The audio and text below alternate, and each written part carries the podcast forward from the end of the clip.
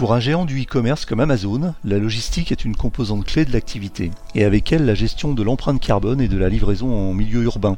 Amazon a déjà recours à différents modes de livraison pour réduire ses émissions sur les itinéraires du dernier kilomètre jusqu'au domicile de ses clients, en utilisant notamment une flotte croissante de véhicules de livraison électrique, ainsi que des technologies de micro-mobilité utilisables pour les trajets les plus courts. Amazon a aussi notamment commandé 100 000 camionnettes électriques au constructeur américain Rivian, un chiffre qui donne un peu le vertige pour une si jeune entreprise ayant à son actif seulement deux modèles sortis il y a à peine deux ans. Qu'à l'engagement d'Amazon dans le développement durable a été pris dès 2019 avec The Climate Pledge, en français l'engagement en faveur du climat, qui est un engagement d'atteindre la neutralité carbone d'ici 2040, soit dix ans avant l'échéance de l'accord de Paris. Cet engagement porte sur l'ensemble des activités de la firme, qui a par ailleurs invité toutes les entreprises qui le souhaitent à la rejoindre, qu'elles soient partenaires d'Amazon ou pas. Alors greenwashing ou vraie transition énergétique, c'est ce que nous avons voulu savoir dans cet entretien avec Julie Labourex, ambassadrice du développement durable chez Amazon. Fini les mauvaises surprises devant les bornes. Avec l'application ChargeMap, voyagez en voiture électrique et arrivez sereinement à destination. Trouvez les meilleures bornes sur votre trajet, vérifiez si elles sont disponibles, à quel tarif. Et le meilleur dans tout ça, vous avez une communauté de plus d'un million et demi de conducteurs qui s'entraident et notent les bornes. L'application ChargeMap est disponible gratuitement sur iOS et Android. Bienvenue dans le 76e épisode du podcast Automobile Propre. Je vous rappelle que ce podcast est disponible sur toutes les plateformes comme iTunes, Spotify, Google Podcast et autres. Si vous l'appréciez, vous pouvez le noter, cela nous ferait très plaisir et cela aiderait le podcast à gagner en visibilité. Le podcast Automobile Propre, le podcast qui s'écoute le temps d'une recharge. Bonjour Julie Labourex. Bonjour. Vous êtes ambassadrice du développement durable chez Amazon en quoi consiste exactement votre rôle ou votre mission? Eh bien, euh, déjà, je suis ravie d'être euh, là avec vous.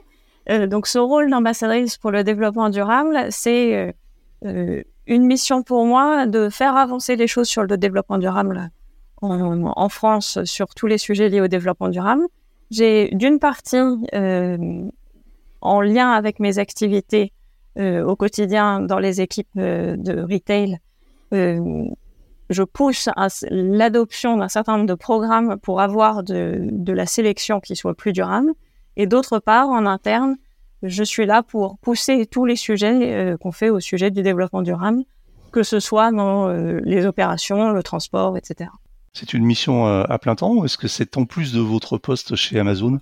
Alors c'est une partie de mon poste. J'ai euh, donc une, une, une équipe qui s'occupe de ça justement sur cette partie de sélection où on travaille avec des fournisseurs pour avoir de la sélection plus durable.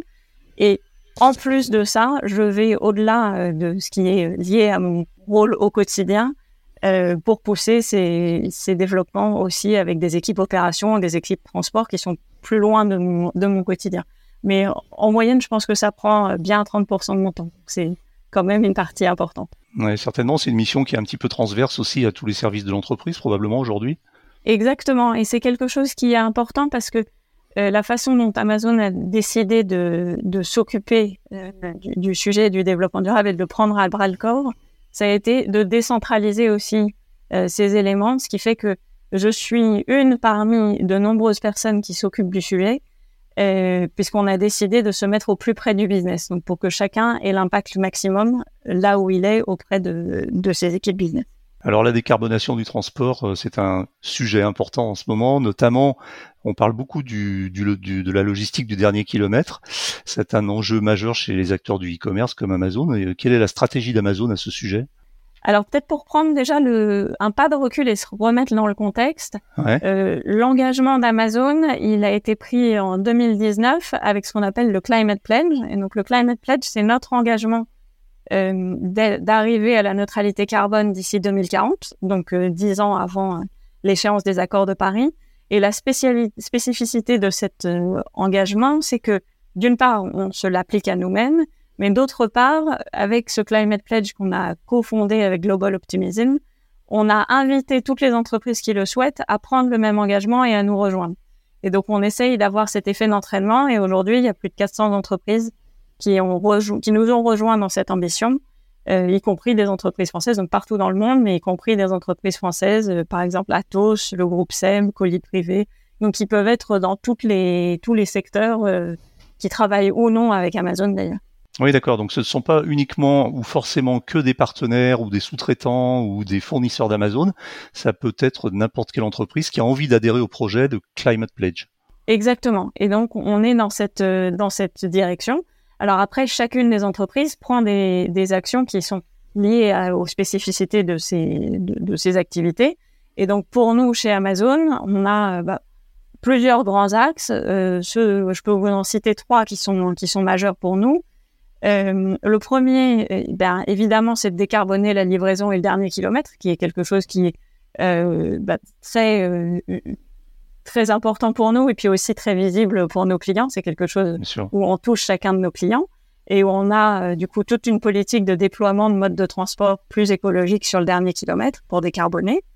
le deuxième axe, c'est sur nos achats d'énergie et tout ce qui va constituer constituer notre consommation euh, dans nos bâtiments, par exemple. Et donc, on a pris un objectif d'arriver à, à, utiliser 100% d'énergie renouvelable.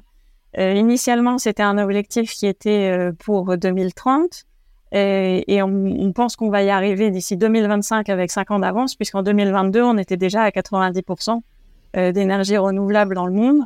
et qu'Amazon est devenu le, l'acheteur principal d'énergie renouvelable dans le monde, et sachant qu'à la fois on achète et à la fois on a cette ambition de créer aussi nos propres euh, moyens de fabriquer de l'énergie renouvelable. Donc on a un certain nombre de projets euh, dans le monde, euh, dont certains en France. Donc on en a deux qui sont dans l'Aude et dans la Gironde, qui nous permettent nous aussi, en fait, des fermes solaires typiquement, qui nous permettent aussi de contribuer à cet objectif au-delà de l'achat qu'on fait en externe. Et le troisième, euh, qui est aussi quelque chose qui est très visible, je pense, pour nos clients, c'est tous les efforts qu'on fait sur le poids des colis et l'utilisation de cartons et d'emballages, puisqu'on a réduit depuis 2015 de 41% en moyenne le poids d'emballage qu'on met euh, sur euh, chacun de nos colis, ce qui est un équivalent de 2 millions de tonnes économisées en termes de, de volume de carton. Et ça a un effet qui est direct aussi sur les émissions de carbone, puisque plus on réduit euh, le, packaging, plus on arrive à mettre de, carton dans un transport quel qu'il soit, et donc euh, plus on est efficient. Oui, donc euh, double effet vertueux, moins de poids et plus de place pour les pour les colis, donc moins de moins d'aller-retour. En octobre 22, 2022, vous avez également annoncé un investissement d'un milliard d'euros pour électrifier le réseau de transport d'Amazon en Europe, avec 250 millions alloués au réseau français, ce qui est important. Qu'est-ce que vous allez faire avec ce, ce fonds? Vous avez déjà commencé? Alors, bah, du coup, euh, là, l'objectif, encore une fois, il est, il est de, de façon générale de décarboner l'intégralité de nos flottes.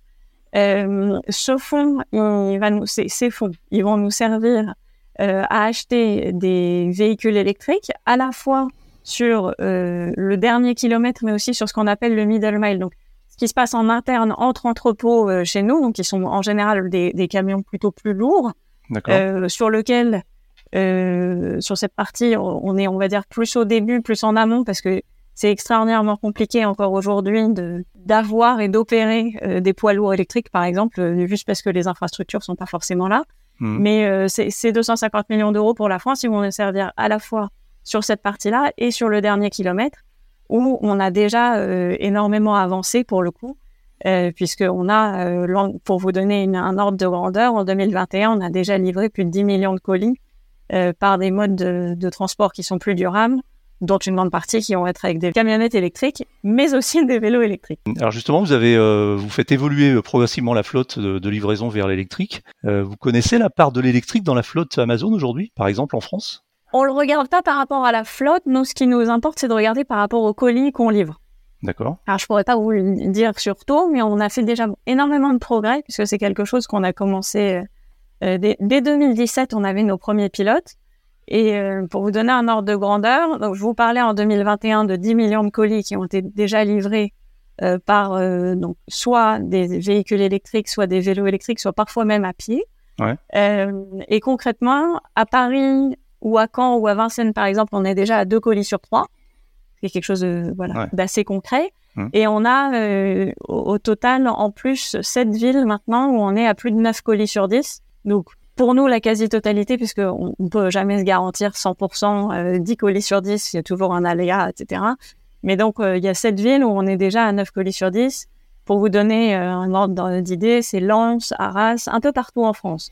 Reims, Nantes, Annemasse, Rouen. Voilà, il y en a. On essaye de couvrir et entre 2017 et les premiers, les premiers essais et maintenant, évidemment, on est sur une croissance importante et on ne compte pas s'arrêter là.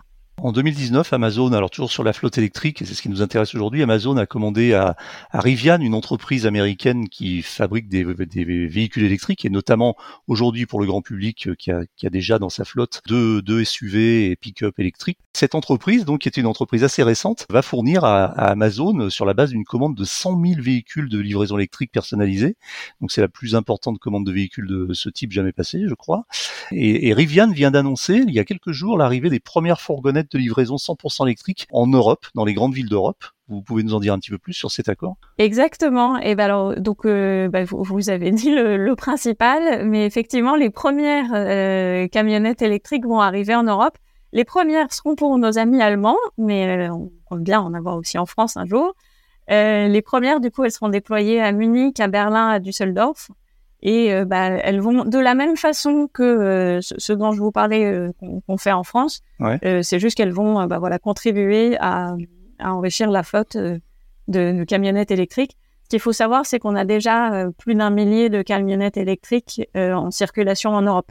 Donc ça vient matériellement augmenter la, notre, notre flotte en circulation. Vous avez, alors je sais bien que ce n'est pas vous qui avez fait ce contrat, mais euh, une question comme ça de curiosité, vous avez, euh, vous, savez pourquoi, en fonction de quoi cette, euh, ce, véhicule a été commandé? Est-ce qu'il a été fabriqué spécifiquement selon un cahier des charges d'Amazon pour, pour répondre à vos impératifs de, et contraintes logistiques, par exemple? Alors effectivement, je suis pas dans les détails du contrat.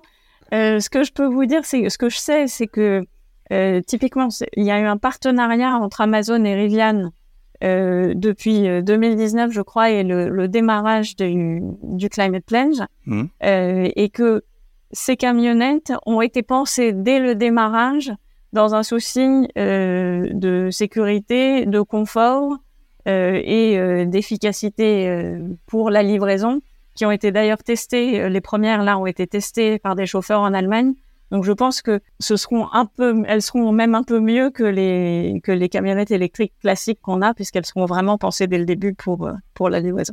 Alors de l'autre côté de la chaîne, vous utilisez aussi, vous avez commencé, vous l'avez mentionné, à utiliser des vélos de livraison et des vélos cargo. Euh, alors il y en a en France des vélos cargo Amazon? Oui, et d'ailleurs, alors, je vais faire un petit coup de cocorico. Je pense qu'on était les premiers à les tester. Donc, comme je vous disais, en 2017, c'est le point de démarrage de notre, euh, de nos essais. Euh, en 2017, on a commencé à Strasbourg avec trois vélos euh, et c'était le, le, démarrage du pilote. Ce qu'il faut savoir, c'est que chez Amazon, de façon générale, on teste toujours beaucoup de choses. Donc, on a testé de la livraison en RER, e on a testé de la livraison en péniche. Tout n'est pas toujours euh, après euh, complètement emmené à l'échelle. Mais effectivement, la cyclo-logistique, on a commencé dès 2017.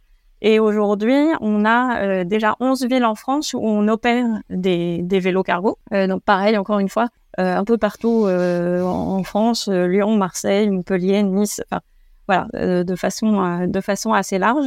Et bah, c'est une modification assez importante en fait dans nos processus euh, de livraison, de faire rentrer euh, ce type de, de, mobilité et ce type de, de, livraison, puisque quand on commence à faire de la cyclo-logistique, il faut qu'on adapte l'intégralité de notre chaîne logistique. On peut pas juste se dire remplaçons euh, un pour un un camion par un vélo.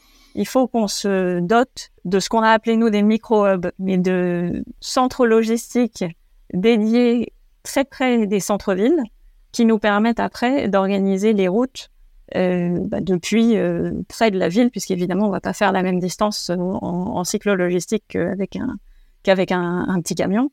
Et, et, ça, ça nous a demandé de réinventer de réinventer aussi avec les partenaires locaux la façon dont on opère. Euh, pour vous donner un exemple, à Paris, on travaille avec la RATP. On utilise certains des dépôts de bus RATP. Quand les bus n'y sont pas, on utilise cet espace pour faire les dispatchs de nos cartons, les mettre dans les, dans les vélos cargo et qu'après, eux puissent partir pour euh, faire des tournées qui sont évidemment beaucoup plus courtes. Hmm. Euh, et, et, ça, ça demande à chaque fois de l'innovation locale, de trouver les bons partenaires locaux, de trouver ces solutions un peu malines. Euh, on a voilà le même style de système à Annecy où on travaille avec un, un partenaire local qui s'appelle Ecolotrans et qui a lui-même un micro-hub qui est proche du centre, qui nous permet de faire ce, ce genre de, de plus petites tournées et c'est comme ça qu'on développe de plus en plus. Donc c'est aussi euh, ça, enfin ça contribue à ce qu'on appelle la smart city, c'est-à-dire euh, en fait finalement l'organisation intelligente de la ville, de façon à décarboner les transports et à être au plus près des, des, des, des consommateurs. Effectivement, puisque c'est comme vous le dites, pas du tout la même logistique que l'on soit en vélo ou en euh, ou en camionnette. Alors il y a les avantages, on les connaît hein, évidemment, c'est euh, c'est de l'écologie, c'est de l'économie, euh, mais il, y a, il doit y avoir aussi des contraintes, non? C'est compliqué de mettre tout ça en place? Alors il y a, d'autres euh, d'autres avantages en plus sur les embouteillages qui euh, sont quand même le quotidien de beaucoup d'entre nous. Ouais. Euh, et, euh, et, le bruit et la qualité de l'air, je pense qu'ils vont avec, mais que je rajouterai. évidemment, il y a beaucoup de enfin, il y a beaucoup de contraintes. Je, je, je, préfère les appeler des challenges ou des défis, mais il y a beaucoup de, de, défis liés à ça. De façon générale, le, le premier défi, c'est d'arriver à innover et de trouver la bonne technologie. Donc ça, c'est quelque chose qui est assez cœur dans l'ADN d'Amazon et qu'on développe euh, et qu'on utilise euh, au maximum, que ce soit pour tous les, toutes les dimensions dont je vous ai parlé, la façon dont on construit les routes, la façon dont euh, va réduire nos emballages, etc. Ouais. Euh, mais pour le reste, effectivement, on peut pas le faire nous-mêmes et c'est ça le, le, deuxième principal défi, moi, que je, que je vois et que les équipes voient au quotidien, c'est que on doit travailler avec des parties prenantes euh, tierces euh, je vous mentionnais, bah, quand on veut faire un micro-hub dans une ville, il faut qu'on travaille avec les pouvoirs publics, avec les maires, pour réussir à avoir ces emplacements-là, pour trouver la façon euh, intelligente d'utiliser euh, l'espace public. On doit travailler avec des entreprises locales. Donc, je vous parlais tout à l'heure des colotrans à Annecy, mais euh, ouais. dans chaque euh, ville où on s'installe, on travaille avec des, des entreprises locales, des partenaires logistiques locaux, Mmh. Euh, donc il y en a d'autres, par exemple Triphase autour de Paris, euh, Urbi à Bordeaux. Et à chaque fois, on doit bah, trouver le bon partenaire qui va avoir les bonnes euh, capacités te techniques et logistiques et de volume, parce que c'est important hein, pour Amazon. Euh, et donc bah, voilà, beaucoup de beaucoup de challenges, mais euh, pour l'instant une, une, dynamique positive. Et comment est perçue cette évolution par les partenaires avec lesquels vous travaillez? C'est bien vu? Ils, ils, jouent le jeu? Ou est-ce que vous sentez des, des réticences et une petite résistance au changement? Alors, pour, alors euh, peut-être aussi pour prendre un pas de recul, la façon dont on opère, c'est qu'on travaille euh, avec des partenaires qui sont donc des transporteurs externes, ouais. euh, qui sont des, des, des entrepreneurs euh, qui ont euh, leur propre entreprise de livraison, ou avec des grands, des grands noms comme la Poste au colis privé qui vont distribuer nos colis. la plupart des entreprises dont je parlais qui sont actives sur euh, cette micro-mobilité, que ce soit euh, la logistique euh, électrique ou en, en, vélo cargo, sont des entrepreneurs qui sont bah, très fiers en général quand on échange avec eux d'être un peu à la pointe et de sentir qu'ils sont à la pointe de ce qui peut se faire en termes d'écologie et de voilà de durabilité quand on quand on livre euh, qui est une façon de changer leur métier, en fait, transformer ouais. leur métier. Donc, il y a beaucoup de, de fierté là-dedans et nous, on est aussi très contents d'être euh, d'être partenaires avec eux. On a parlé des partenaires. Maintenant, en interne, euh, comment vous sensibilisez vos, vos collaborateurs à cette transition vers l'écomobilité? Est-ce qu'il y a un programme interne chez Amazon de sensibilisation, de, de formation, d'acculturation à l'écomobilité et aux nouveaux modes de, de livraison? De façon générale, euh, déjà, notre approche, comme je vous le disais au début, le fait qu'on ait mis l'environnement et donc sustainability au sein de chaque équipe, ça a un effet d'entraînement un peu euh, naturel, c'est-à-dire que dans chaque équipe ou à peu de choses près, va y avoir quelqu'un qui va s'occuper de ça. Donc, euh, ça a un effet euh, halo, on va dire.